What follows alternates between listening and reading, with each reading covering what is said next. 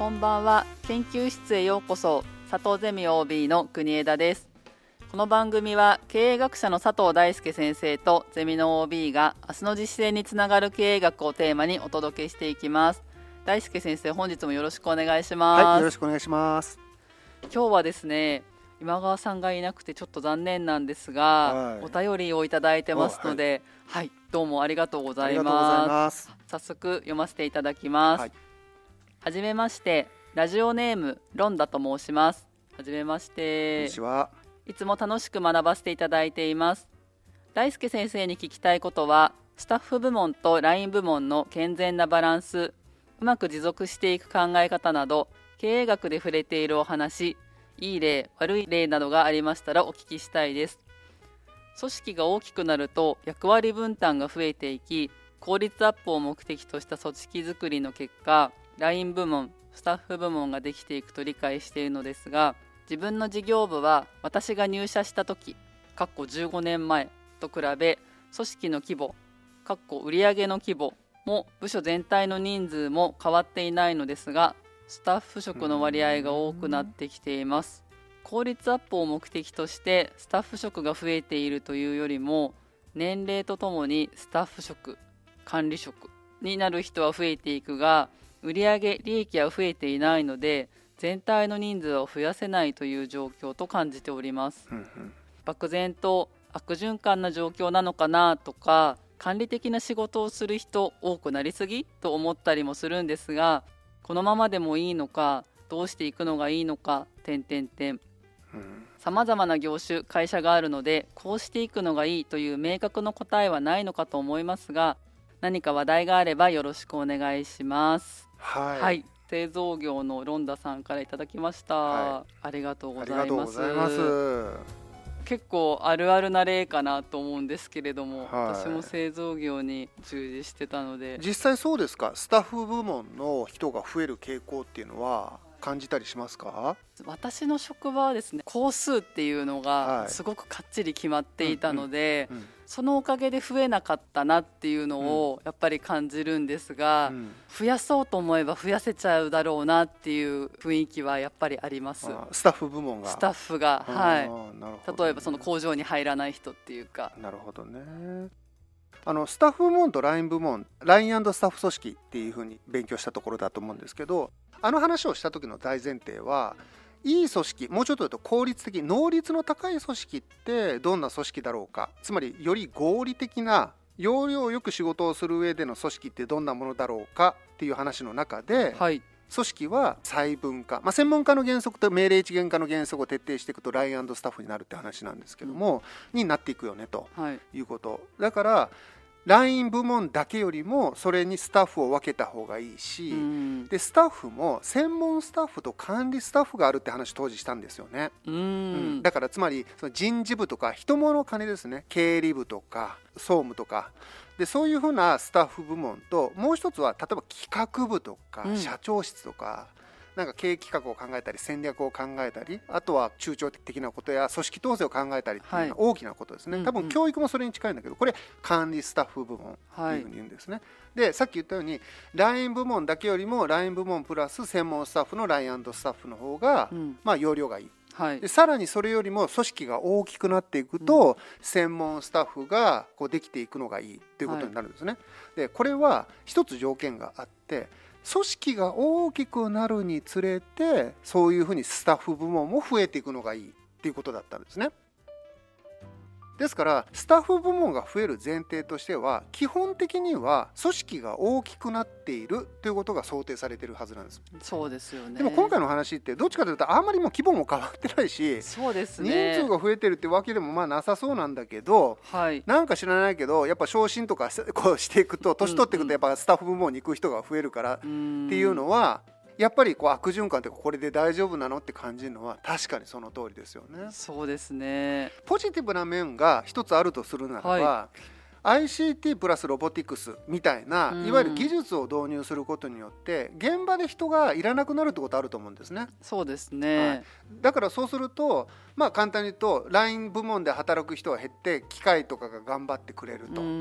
でその代わりじゃあその人たちはより抽象的というか高度なスタッフ部門に、まあ、人間がより適正なあの仕事ができるようなスタッフ部門に行くということになるとは思うんです。はい、ただ問題はじゃあそのスタッフが増えた時に、うん、さっき言ったね専門スタッフと管理スタッフってあるって言ったじゃないですか、えー、で専門スタッフは人物金なので、はい、経理とか、まあ、人人事とか庶務総務ですね、はい、この仕事が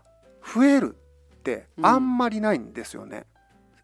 つまり、その人物金を扱う専門スタッフ部門が増えても仕事がないはずなんです。よなぜならば、うん、そこにぶら下がっている LINE 部門の人が減ってるのに、うん、それを扱うための例えば人事部門が大きくなるって意味わかんないじゃないですか。わかんないですね。これお金の扱いも増えてないみたいですし、ね、はい、でそうすると何が起こるかっていうと、うん、でも人事部の人は仕事しなきゃなんないですよね。真面目だから仕事作りますよね。より複雑な人事メカニズムを作ってインセンティブシステムを徹底しようとか余計なことしますよね、はい、そうすると窮屈になってきますよね。そうです、ね、人減ってんのにシステムばっかり複雑になっちゃって仕事やりにくいわってなりませんかねと。ラインの人しんどいと思います。そうですね。つまりこの意味では専門スタッフ部門人物金で作られる部門ですよね、はい、そういった人事部などのスタッフ部門が肥大化していくのは、実は逆行している可能性があるわけですね、うんうんうん、ラインが減るのは構わないけど、はい、専門スタッフが増えるってのは意味わかんないって話なんですね。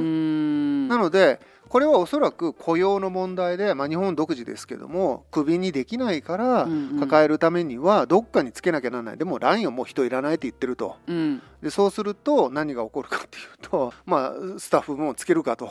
いう感じにこうなってしまう、はい、それだとよくない。じゃあ解決策ないんですかっていう話になると思うんですけど、うんうん、一つの方法は専門スタッフじゃなくって管理スタッフつまり経営企画とかそういったことを考えるより戦略的な部門に人を増やすっていうことなのかなというふうに思うんですね。うんうんうん、ただこれって理想的なことを言ってますけども、うん、誰もができるわけではないのかなと私も真っ先にそれを思い浮かびました。はい、でそうすると誰もができないとじゃあどうなるかっていうとやっぱあぶれると。そうですよね。はいことになると、うん、でこれアメリカだったらもうリストラですよね。そうですね、はい、で実はいろんな意味でリストラした方が本当はいいんですけどその食う食わないの話はね問題としてあるんだけどリストラしてやっぱり再教育を受けた方がいいんですよねで新しいそのスキルを身につけてそれで活躍するっていうことをやっぱ作った方がよくって従来の人を従来の能力のまま抱えておこうとするやり方そのものが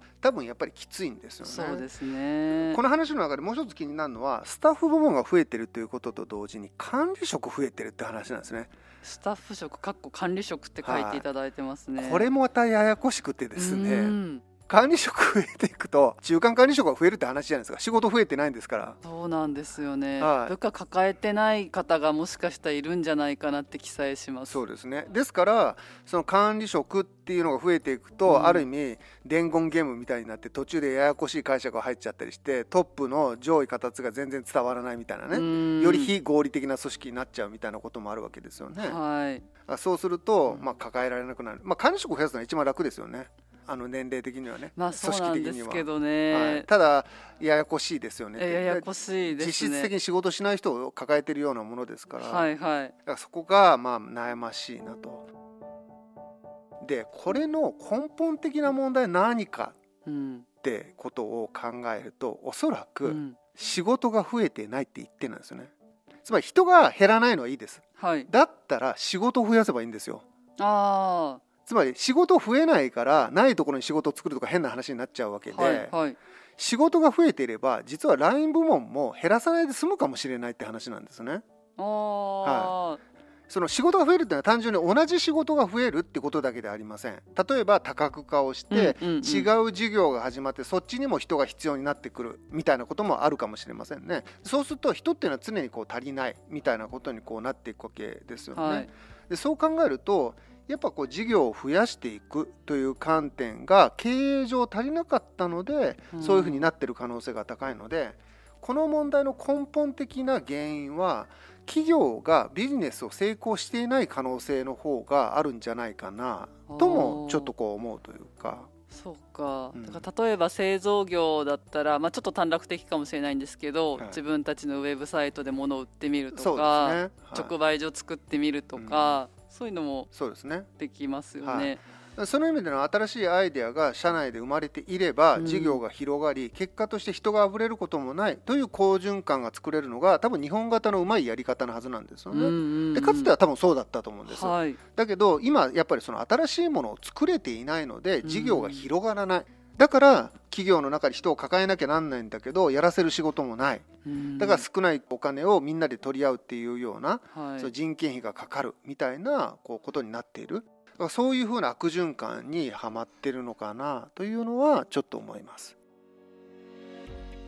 年功序列だとしたらこのままこう年齢とともにっていう,、いうふうに書いていただいてたのでそうですね。下手するとお給料ばっかりが会社の負担になっていくかもしれない、ねはい、だからそこの割り切りはとても大切で、はい、僕は何でもかんでも人を切ればいいとは全く思わないんだけれども一方でね僕仕事例えば北海道でね仕事してると企業の一番の悩みって何かっていうと人材確保なんですよね、えー、人が足んないっつってんですよ、はい、でもちろんそれは若い人のことをね想定してると思ってるんだけどある意味使える人間であれば多分年取っててもいいと思うんです、うん、全然いいと思います、はい、で、はい、その意味ではやっぱりその人材足りないって言ってるのに従来の組織で人が余ってるっていうわけわかんない構造。あ確かにそ、ね、それはやっぱり人材の流動化が進んでいなくって抱え込んじゃってる組織があるから本当に必要なところに人が足りてないみたいな問題がこうあると思うんですね、はい、でこの意味ではやっぱり人材の流動化ってとても大切で、うん、もちろんリスクありますよ。リスクどころか流動化していかなければならない人たちは学習もしていかなければならない、うん、つまり新しい知識やスキルを身につけていかなきゃならないってことになるんだけど、はい、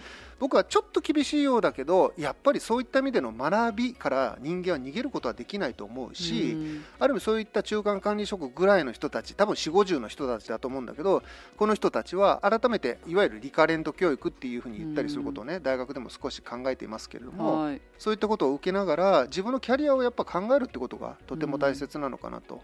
いうふうには思います。そういう時代が直前まで来ていて、うんうん、若い人たちはそういうキャリア感で働いてると思います。特に20代から30代前半ぐらいまでは、えー、けど30代後半以上の人たちはもしかしたら旧体然とした組織に依存してキャリアを考えている人たちが多くって、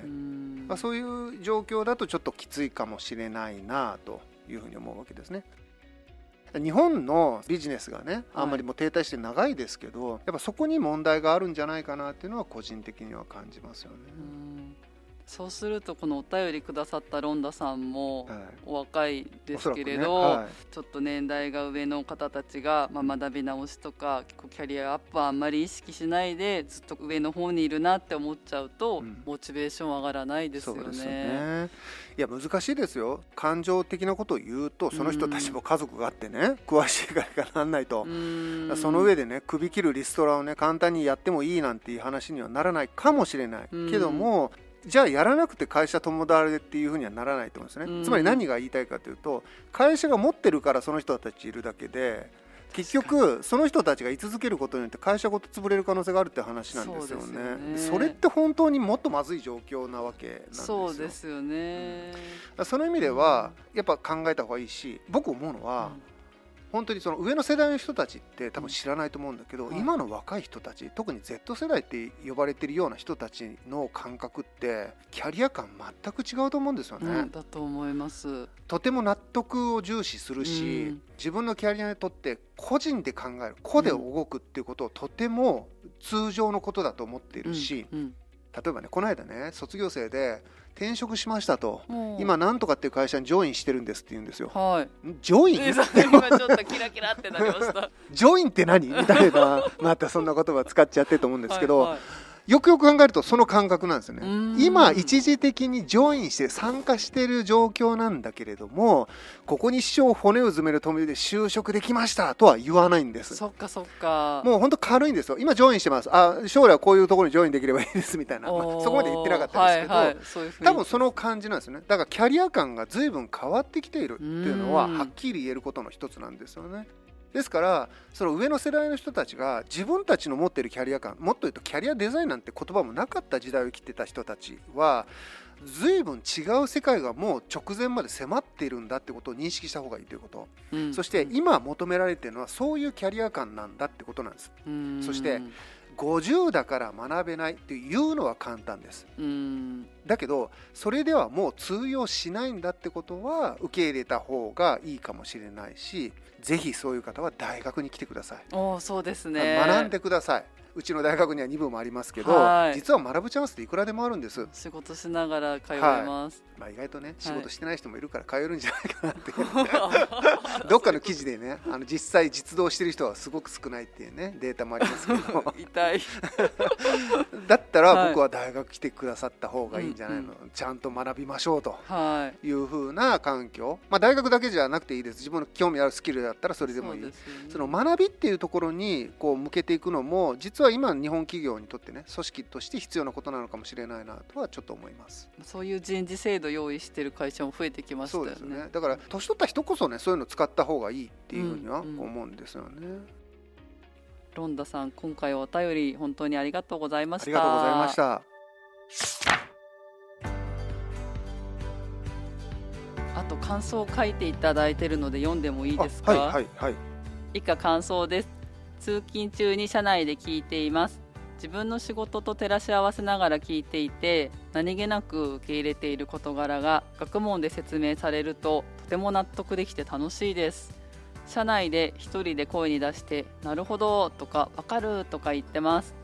ありがたいです、ね、めちゃめちゃありがたいです。はい。あと経営学とは違う話なのですが今度機会があれば国枝さんと今川さんが佐藤ゼミ OB という共通点以外にどんなつながりがあるのかも聞いてみたいです、はい、これからも配信楽しみにしています。ということです。はい、はい、どうもありがとうございます、はい、お二人のつながりはいろいろありますよね。いやいろいろどうですかね。なんかでもこんな期待してていただいてる内容があるのか分かんないですけど、はい、僕一番大きな下の名前が一緒。ああそうですね。これはかなり面白いですね。たまたま。はい、はい、そうですね。はい、はい、これからも通勤のお供にしていただければと思いますのでぜひよろしくお願いいたします。よろしくお願いします。ありがとうございました。ありがとうございました。本日も最後まで聞いていただきありがとうございました。番組への感想はツイッターにハッシュタグ剣おしゃをつけて投稿してください。剣は研究室の剣あとはひらがなです。Google フォームからのお便りもお待ちしております。もしこの番組が気に入っていただけましたらフォローしていただけると嬉しいです。